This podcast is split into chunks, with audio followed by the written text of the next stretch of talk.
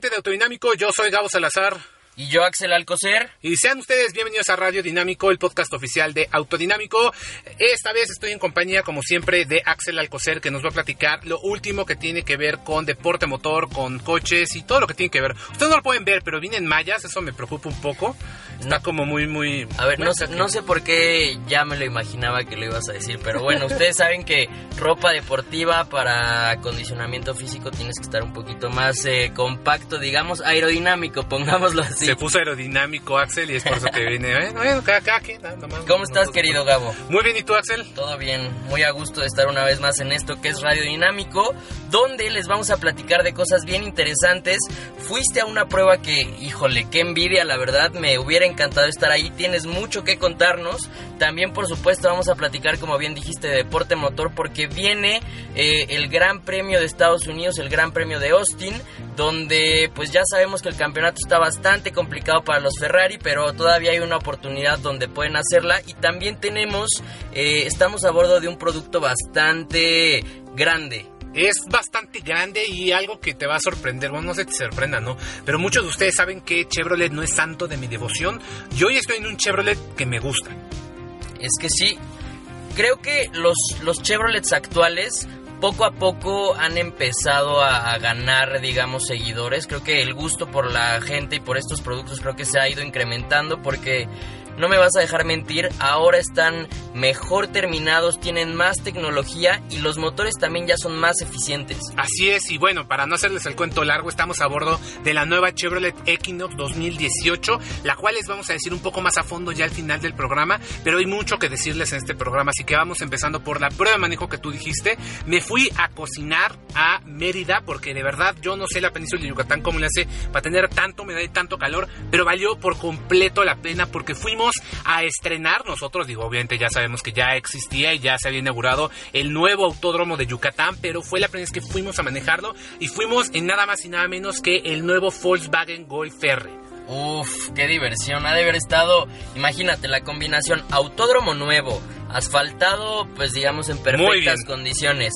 Un Golf R de, nos- de 290 caballos que nos hubiera gustado que trajera 310 definitivamente y tal vez una caja manual, pero de todos modos disfrutar este autódromo con este coche fue una experiencia que nos tienes que contar. La verdad es que sí fue algo que se disfrutó muchísimo, pero hay mucho que comentar al respecto. Primero que nada, tú lo dijiste, este Golf R es uno de los productos esperados que tiene la marca alemana para nuestro país y es uno de los más potentes, más deportivos y de lo más radical realmente que tiene Volkswagen, ¿no? Porque ya te tienes que ir a Audi para encontrar productos mucho más exóticos y así.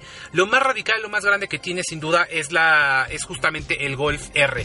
Este Golf R está llegando a México en una sola versión que tiene, como tú lo comentaste, 290 caballos de fuerza y una caja automática DSG de 7 velocidades. Es la única manera en que lo vas a poder conseguir y bueno, por supuesto por el tradicional la tradicional eh, tracción 4Motion, pero es la única versión que llega a México. Ok, a ver, ¿qué, qué argumenta la marca para eh, justificar, digamos, los 290 caballos? Sabía que ibas a preguntar eso y por supuesto que lo preguntamos todos. Sí, Axel lo comentó. En Europa este coche ofrece 310 caballos de fuerza del motor 2 litros TSI de Volkswagen. A México llega con 290 caballos. Según la marca, lo que preguntamos es la homologación. Ellos lo que comentan es justamente el tema de que pues los combustibles en México no dan para que dé los 310, este y lo otro, entonces como tal prefieren ofrecer menos caballos de fuerza, pero al mismo tiempo que sea ahora sí que garantizados esos 290 caballos, ¿no? Es un argumento que tiene un grado de lógica y un, grado de ridiculez. ¿A qué me refiero? Bueno, la lógica sí es cierto, el combustible en México lo sabemos, te- tenemos un, octanaje menor en la gasolina y eso por supuesto que nos lleva a que no tengamos productos de tanta calidad y de tanto desempeño. Pero lo que nosotros decimos es, ¿por qué otras marcas, dígase Honda, dígase Ford, dígase Subaru, pueden ofrecer todo el desempeño de sus autos en, México y Volkswagen no? Y Volkswagen dice que va a bajar justo la potencia. Mira, hay un tema ahí que, como bien argumentas, a ver, se supone que la gasolina, tú, tú sabes que la, la gasolina premium que se vende aquí es de 92 octanos. Ellos argumentan que para que los 310 caballos de Europa se exprimieran al máximo, tendría que haber una gasolina de 95 octanos. Yo aquí voy a debatir un tema no he manejado el Golf R hasta que lo maneje. Igual te voy a decir, ni siquiera se necesitan los 310. Tal vez el manejo es suficientemente pasional para, para pues sentirte a bordo de un Golf R. Pero, eh, bueno, tú sabes que mi coche, por ejemplo, tiene eh, reprogramación. Hay diferentes lugares donde tú puedes, eh, digamos, aumentar la potencia de tu coche. No estamos diciendo, no estamos recomendando esto necesariamente. Pero hay coches en México de 400 caballos y no necesariamente es por la gasolina, ¿eh? O sea, la potencia sí se puede sacar del motor aunque estés en México y aunque se, se venda gasolina de 92 octanos. Es una realidad. Sí, no, es, es algo que la verdad sí no nos dejó... Es una de estas respuestas que la verdad Volkswagen son muy buenos respondiendo preguntas y evitando por completo el compromiso y la confrontación. Pero este ese tema. La verdad es que sí nos decepciona que llega con menos potencia. Ahora, sí te voy a decir que no se, o sea, no se sentiría como que se necesita, porque la combinación justo de la caja, la DSG y sobre todo la tracción, justamente el 4Motion, hace una diferencia enorme. Mucha gente nos preguntaba, oye, este coche pues básicamente es un GTI nada más que con más potencia y con tracción integral, ¿no? Mucha gente decía, es lo mismo que un Cupra, que un Cupra llega con 290 caballos, ¿no? Sí, pero no. O sea, sí, si bien el motor es capaz de desempeñar la misma potencia que un Cupra, que un Audi S3, créanme, la tracción 4Motion hace una enorme diferencia y se siente como una bestia muy diferente al GTI. El GTI es muy deportivo, muy explosivo, justamente petardea muy bien al momento de estar acelerando, te da ese sentimiento de deportividad, pero el Golf R la verdad es que sí lleva eso a un nivel superior. Ok, es que debe de ser eh, todo el conjunto lo que te hace sentir realmente que estás en un coche muy diferente. Creo que los interiores no cambian tanto y ahí también es un tema donde eh, me gustaría entrar un poco a detalle porque Tú recordarás los, los Golf R de generaciones pasadas tenían asientos diferentes, tenían un volante tal vez un poquito más enfocado hacia el conductor, la caja por supuesto, por supuesto manual y también se oferta una caja manual en Estados Unidos eh, del Golf R, pero acá en México tampoco llega.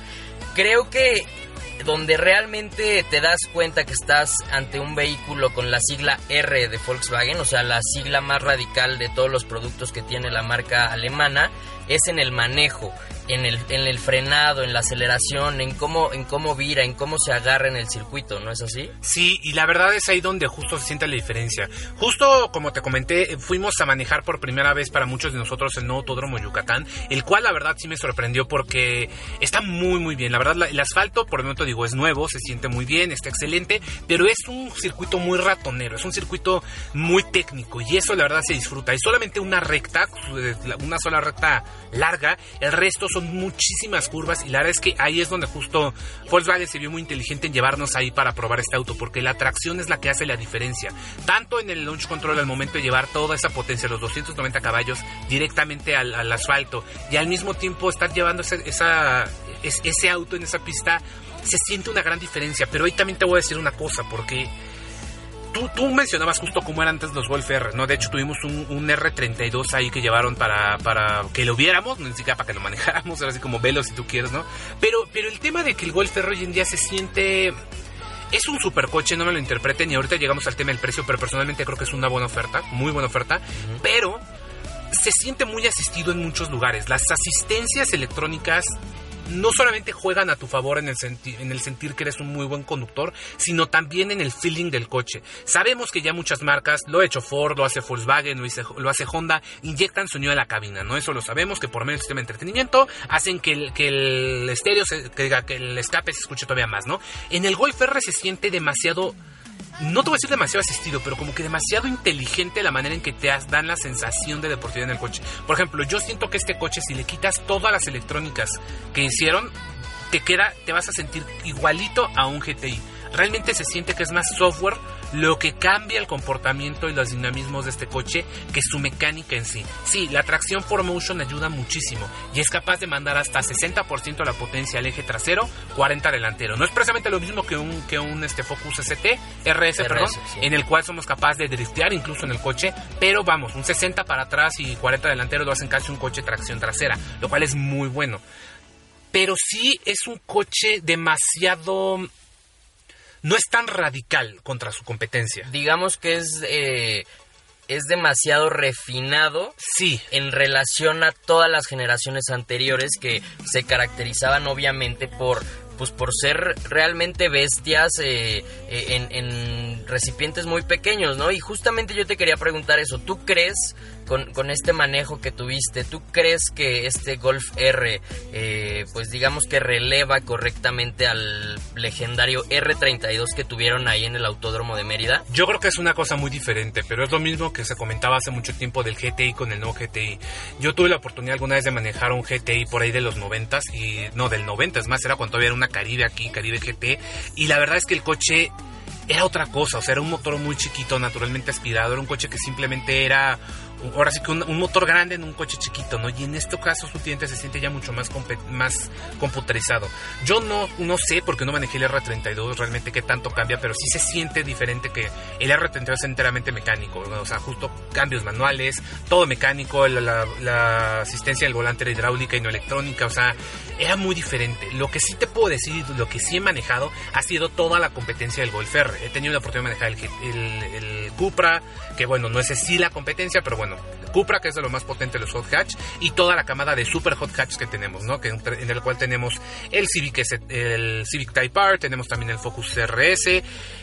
Y la verdad es que el Golf es el más refinado, es el más fresa de todos, en el sentido de que los demás son muy duros. El Civic Type R, la verdad es que es durísimo, o sea, es un super coche, muy vistoso, pero es muy duro para traerlo diariamente. Lo mismo pasa con el Focus, tú lo manejaste también en el Autódromo de Guadalajara y sabes que es un coche pues muy visceral, muy mecánico, que eso se aprecia. El Golf R no, el Golf R es muy electrónico, que, que de alguna manera te hace sentir que todas las prestaciones tienen mucho que ver con esa electrónica, como si fuera un, un simulador más que realmente, no sé cómo explicártelo, como, como, es más como clever, más que rudo y duro. Sí, lo que hace la electrónica finalmente, o sea, lo que han hecho las marcas en los últimos años y sobre todo Volkswagen es justamente eso, o sea, dejar de lado esa rudeza que tú mencionas y hacer como una, una combinación que, que la verdad es buena, es interesante, entre un coche que puede hacer mejores tiempos que los que digamos que sus predecesores, pero además que, al tocar un botón y cambiar el programa de manejo se te hace un coche bastante tranquilito para la ciudad y eso mucha gente obviamente lo aplaude y mucha gente eh, le gusta tener como esta dualidad en un coche. Pero si comparamos por ejemplo el R32 que obviamente estuvo ahí por algo porque es para mí el, el R más eh, importante en toda la historia del golf. Eh, eh, sabemos que el R32 que estuvo ahí fue de cuarta generación. Pero bueno, a ver, vamos a poner en, en, papel estos dos vehículos para que entiendan más o menos a dónde va la evolución que ha hecho Volkswagen con su Golf R. El R32 tenía un motor BR6, o sea, seis cilindros colocados, eh, digamos, en el mismo banco de una forma bastante particular. Este motor lo dejamos de ver ya por completo en los coches de la, de la marca Volkswagen. Y el, el Golf R de actual generación, que es el 7.5 podríamos decirlo, tiene eh, un motor 2 litros eh, turbo de inyección directa y también la transmisión ahora es DSG, que también es muy efectiva, también hay que decirlo. No es una caja mala, de hecho es una caja espectacular pero se pierde justamente la transmisión manual que tenía aquel R32 de hace pues una década y media más o menos. Entonces creo yo que sí se ha perdido analogía, pero estoy seguro que si los pusieran a los dos en el circuito, el que haría mejor tiempo es el Golf R actual. Sí, obviamente. Así que la pura evolución tecnológica nos lleva a esto, ¿no? Y siendo un poco ya más concretos acerca de Golf R, como mencionamos, ya dijimos la mecánica. estéticamente el coche es muy similar a los demás Golfs. De hecho, es bastante modesto y bastante sutil. No es un Type R que está gritando todo lo que es. Eh, exteriormente, lo único que cambia algunas fascias, este, molduras diferentes. Trae un cuádruple escape, unos rines más deportivos con diseño diferente y, por supuesto, las siglas, las letras por todos lados. En el interior encontramos agujas y detalles en color azul, unos asientos deportivos que no son los asientos recaro que se venden en Europa, cabe aclarar, son asientos normales, bastante cómodos todos, hasta eso no son tan agresivos para el manejo. Y fuera de eso es el mismo Golf que ya conocemos, ¿no? Con el sistema de entretenimiento que incluye Android Auto y Apple CarPlay y todo. Muchos puristas nos han dicho, bueno, puristas, fanáticos de la marca nos han dicho reclamado que por qué no viene con Virtual Cockpit, por qué no viene con el display digital. En efecto no lo trae y esto se debe a temas de precio. Otra cosa que tampoco trae que a mí me llamó la atención es que no trae encendido por botón, es una llave tradicional y una cosa rarísima que no trae es que no trae espacio de almacenamiento debajo del descansabrazos. Eh, se puede, el descansabrazo se puede, se puede mover, pero no hay espacio abajo. Está bloqueado. Está muy raro. Nos cuenta la gente que es de Volkswagen que es por tema de que como en Europa se ofrece los asientos recargo y son muy anchos, eh, se eliminó el espacio de almacenamiento para dejar eso, ¿no? Entonces, solo una particularidad, ¿no? Eh, en precios, Axel, ¿cómo llega? En precios está en 674.900 pesos. Creo que ahí sí es donde podemos poner una palomita porque si volteamos a ver todo el equipamiento, abastecimiento que la marca integra a su nuevo Golf R, creo que el precio sí es muy competitivo por 290 caballos y por el simple hecho de tener una R, el Golf R, por el simple hecho de tener este coche con toda la herencia que, que lo precede, creo que 674 no está nada mal. Sí, la verdad es que a nosotros nos sorprendió porque Vamos, Volkswagen no es precisamente la marca que le gusta economizar en sus autos. De hecho, últimamente son bastante caros. O sea, lo vemos en varios ejemplos. Pero Golf R nos sorprendió con el precio porque le estábamos tirando nosotros a que fuera a costar a lo mejor unos. que yo le pensé en 720 mil, no menos de 699. Y la verdad sí nos sorprendió con 685 para los cuates, digamos. Y la verdad es que es un coche que vale mucho la pena por ese precio, ¿no? Recordando su competencia, tenemos cuáles. Pues tal cual, los, los más directos, digamos, por, por ser más radicales de cada gama es el Honda Civic Type R, el Ford Focus RS y este, yo creo que son eh, el tridente más ofensivo que tienen las marcas en hot hatches. Podemos meter ahí uno que no es hatch, pero también está ahí, que es el Subaru WRX STI, porque se compite por el tema justo de tener la tracción integral, tener un motor, una transmisión manual, un motor justo cuatro cilindros natural que, con inyección eh, asistida por medio de un turbo y es también una de las leyendas de este circuito, así como el primo, de hecho hermano de este coche, que es el Audi S3. Sí, y también yo creo que podríamos meter por ahí al BMW Serie 1, al 140i. Ah, y de hecho no hay mucha diferencia en precio, hay una gran diferencia en potencia y la diferencia es ser únicamente tracción trasera. Tracción trasera 340 caballos y el precio creo que alcanza que 700, no, según yo el del el BMW es, en 750 mil pesos. Ah, pues, ah, o sea... De hecho, sí, entre, los 650 mil y 750 mil pesos, quieres un coche deportivo, estás en problemas porque tienes demasiadas opciones. Y muy buenas, de hecho. Entonces, eh, el precio llegó por abajo de lo que nosotros estábamos esperando. Creo que es un precio aceptable por todo lo que trae el coche. Pero... Eh, pues no sé, o sea, yo viéndolo, yo, híjole, sí me genera mucho entusiasmo para poder adquirirlo. Se me hace un coche espectacular el Golf R, definitivamente. Lo es, lo es. Y por cierto, algo que se me iba a mencionar, pero para en pro de los puristas llega únicamente como tres puertas. De hecho, no va a llegar cinco puertas, solo tres puertas. Eh, me falta manejarlo en la ciudad. Sinceramente, este es un coche que por lo que se ve en la pista parecería ser que de su competencia es el más fácil con el cual vivir día a día, lo cual se agradece. Mucha gente apreciamos eso porque sería el único coche que tendríamos, no lo tendríamos ahí de reserva, pero falta manejar en la ciudad para ver realmente qué tan vivible es. Pero bueno, Esperamos tenerlo ya a prueba completa próximamente.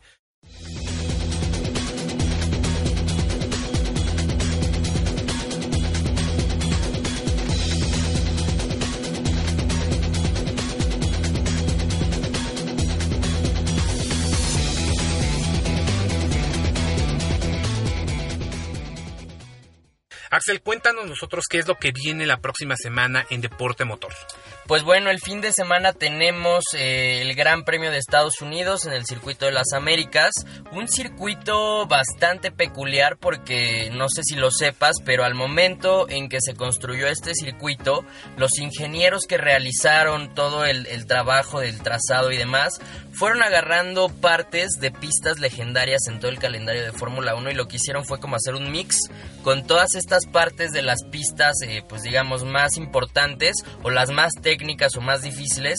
Y la realidad es que quedó un circuito con cambios de altura, con, con curvas muy rápidas, con frenadas fuertísimas, con horquillas. Entonces es un circuito que hay que tenerle bastante respeto y obviamente para los pilotos es un circuito demandante porque además de que el trazado es complicado, Eh, la temperatura en Austin sabemos que a veces es bastante complicada, pero pues eh, lo interesante de Austin es que obviamente eh, aquí se puede definir ya el campeonato totalmente, mientras Hamilton quede en primer lugar y Vettel quede en cuarto o atrás, se define completamente el campeonato porque únicamente quedan 100 puntos en los últimos cuatro grandes premios que quedan. Entonces, se va a poner muy interesante. Hay un tema porque Renault despide también a Jolion Palmer, que estuvo la temporada pasada y toda la actual que llevábamos hasta el Gran Premio pasado. Lo despide y contrata eh, a Carlos Sainz Jr., que estaba en Toro Rosso, ahora se lo lleva a Renault. Y esto se me hace bastante particular, Gabo, porque en todo el tiempo que yo llevo viendo la Fórmula 1 todos los días, todos los fines de semana, nunca había visto que una escudería a mitad o, antes de terminar completamente la temporada sacara a un piloto y jalara a otro de otro equipo. O sea, fue como un movimiento eh, muy forzado pero eh, pues se entiende porque Palmer nunca pudo puntuar bien, nunca pudo estar arriba de sus coequiperos en Renault. Y pues ahora el piloto eh, que está en Renault, el nuevo, la, nueva contratación de Renault es Carlos Sainz y deja a Toro Rosso con un espacio que aún no se ha llenado, va a haber un piloto que reemplace eh, o bueno que llene ese asiento este en esta carrera y probablemente se aviente las últimas tres carreras pero eh, pues la Fórmula 1 está teniendo muchos cambios Hamilton también eh, entró en este tema de de tirarle a Donald Trump. Sabemos que Hamilton es un piloto bastante, ¿cómo decirlo? Controversial también, excéntrico, como lo quieras ver. Sí, entonces eh, también eh, tú viste que, que, los equipos de americano, de fútbol americano, estaban haciendo una, una serie de actividades para eh, ponerse en contra del presidente de Estados Unidos. Que al fin y al cabo no creo que le importe tanto a Trump, porque digo, los equipos de Estados Unidos de fútbol americano, pues tiene más sentido porque pues están jugando en casa, son según ellos Americans y todo esto, y un piloto inglés de Fórmula 1 como que no va a hacer precisamente lo que le importa a Trump, pero tú lo has dicho, él también se puso y se manifestó en contra de las medidas anti-inmigrantes, de violencia y, acusatorias de Trump. Exactamente, y lo hace no porque, o sea, sabemos, tú lo acabas de decir, es, es un piloto británico, pero lo hace justamente porque viene a Estados Unidos a correr en Austin y entonces por eso es su forma de eh, pues expresar esto. Pero sí, como te digo, la Fórmula 1 está teniendo muchos cambios tanto en pilotos como en equipos como en motores. Sabemos que ahora McLaren eh, dejó los motores Honda y ahora los motores Honda van a, potenciar a los Toro Rosso. Entonces, sí, es una locura. Imagínate, una escudería italiana con motores japoneses una escudería británica con motores eh, franceses. Sí, no, es una locura ahorita la Fórmula 1, la verdad es que hay muchos cambios. Lo único que no cambia realmente es justo el puntero. Sabemos que es Hamilton para donde lo veamos y casi no tiene que perder y ya con eso gana.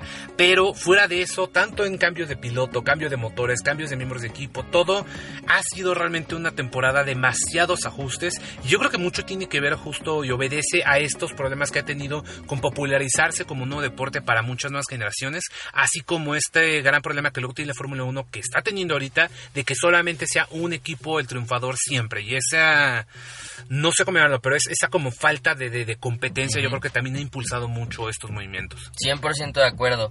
Pero pues bueno, el consejo es no se pierdan el Gran Premio de Austin porque aquí es donde se puede decidir el campeonato y en dado caso de que haya algún tema donde eh, Hamilton no termine en el lugar que tiene que terminar y Vettel logre puntuar más que Hamilton, Va a estar muy interesante porque después de Austin viene México, ya estaremos platicándoles en los próximos programas un poco más del Gran Premio de México, pero se puede decidir el campeonato en México, entonces hay que estar muy atentos a cómo está el puntaje de todos los pilotos y también pues manténganse atentos porque pues ya viene el Gran Premio de casa. Claro que sí, ahí estaremos también para contarles qué es lo que sucedió y pues bueno, aquellos que vayan al Gran Premio de México dentro, bueno, ya para finales del mes de octubre, les tendremos también un programa especial en el cual decirles qué hacer, en qué fijarse, sobre todo pues ahora sí que de, ojos y de palabras de nuestro buen Axel, que él sabe muy bien en dónde ponerse en la pista para que no lo atropellen y para disfrutar bien todo. Bien dicho.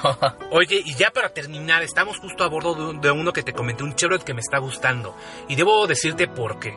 Eh, como dije, Chevrolet nunca fui, nunca fui muy fan de Chevrolet. La verdad es que Chevrolet sí tiene productos muy Ay, ¿cómo decirlo para que me sigan prestando coches? Este. um, muy, de, de- de dudosa calidad y de, y de precios un poco excéntricos, ¿no? Tal es el caso, por ejemplo, el Chevrolet Beat, que no me gusta, no me gusta la oferta, no me gusta lo que es, no me gusta cómo se ve. Está el tema del Cavalier, que tampoco me gusta mucho. Está el tema de Cruz, que está muy caro para lo que es y que no trae, y solo trae cuatro bolsas de aire en la versión de entrada.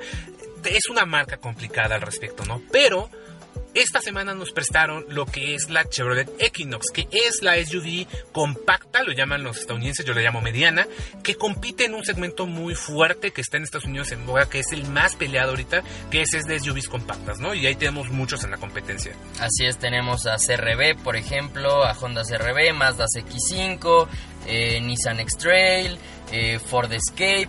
Aunque yo te debo de decir algo, yo veo a Equinox un poco más grande que muchas de- del segmento. Pero ¿eh? fíjate que las apariencias se engañan. Yo también, yo veía de hecho a Equinox que su competencia principal era Tiguan. La nueva Tiguan que justamente es grande y de hecho hasta tiene tres filas de asientos. Yo veía a Equinox como ahí. Yo decía, este es un carro grande y como ahí cabe. Pero fíjate que es una ilusión óptica porque yo me bajo de este auto y de hecho está chaparra.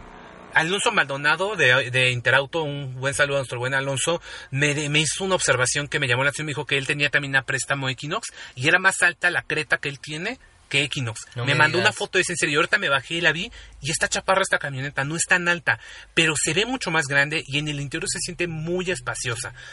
Pues está a la altura del Cupra entonces. No, tampoco es para tanto, ¿no? Pero, pero sí está chaparrona. O sea, ahorita bájate y te vas a sorprender que puede que hasta tú tengas capacidad de ver arriba del techo del, del auto, ¿no? Entonces ya estamos hablando. Sí, bueno, entonces eso quiere decir que sí está, Sí la, está la bajita, ¿no? altura, la altura respecto al suelo sí es eh, bastante menos que las de los rivales, pero como bien dices, creo que eh, esta ya trae todo la propuesta que Chevrolet busca entregar en sus nuevos productos. Quiere hacer coches de mejor calidad, eh, que, los, que los interiores se sientan justamente tal vez con plásticos no tan suaves en todos lados, pero sí que se siente un ensamble diferente, ¿no? Un ensamble que digas, órale, este coche está bien hecho. Pero eso que mencionabas al principio, yo te voy a, a platicar algo. Creo que Chevrolet es una marca eh, pues que, que cubre absolutamente todos los segmentos que hay en la industria. Y justamente por eso su abanico de posibilidades tenemos desde un Beat donde sí tienes toda la razón el equipamiento eh, pues deja mucho que desear. O sea es un coche que hasta en seguridad todavía le faltan cosas pero también tiene productos como este, como el Equinox, y también tiene coches hasta deportivos que integran eh, motores muy potentes, que integran tecnologías muy actuales, pero sí creo que es más eso. Chevrolet es una marca de volumen y por eso tiene tantos productos y tanto de dónde verle. Sí, eso sí, tiene mucho que ofrecer, pero de hecho algo que me llama la atención es que en sus autos de gama alta, llámese Malibu, llámese este Equinox, lo que viene Traverse, algo que sí ofrece mucho y que ahí es donde le tuve que dar una, no se ganó la serie de autodinámico, pero le tengo que dar un reconocimiento a este auto, es en el tema de equipamiento, tanto equipamiento de serie en las versiones base como equipamiento en las versiones más equipadas. El día de hoy estamos sentados en la versión Platinum Plus, que es como de costumbre la más equipada, las marcas acostumbran a hacer eso,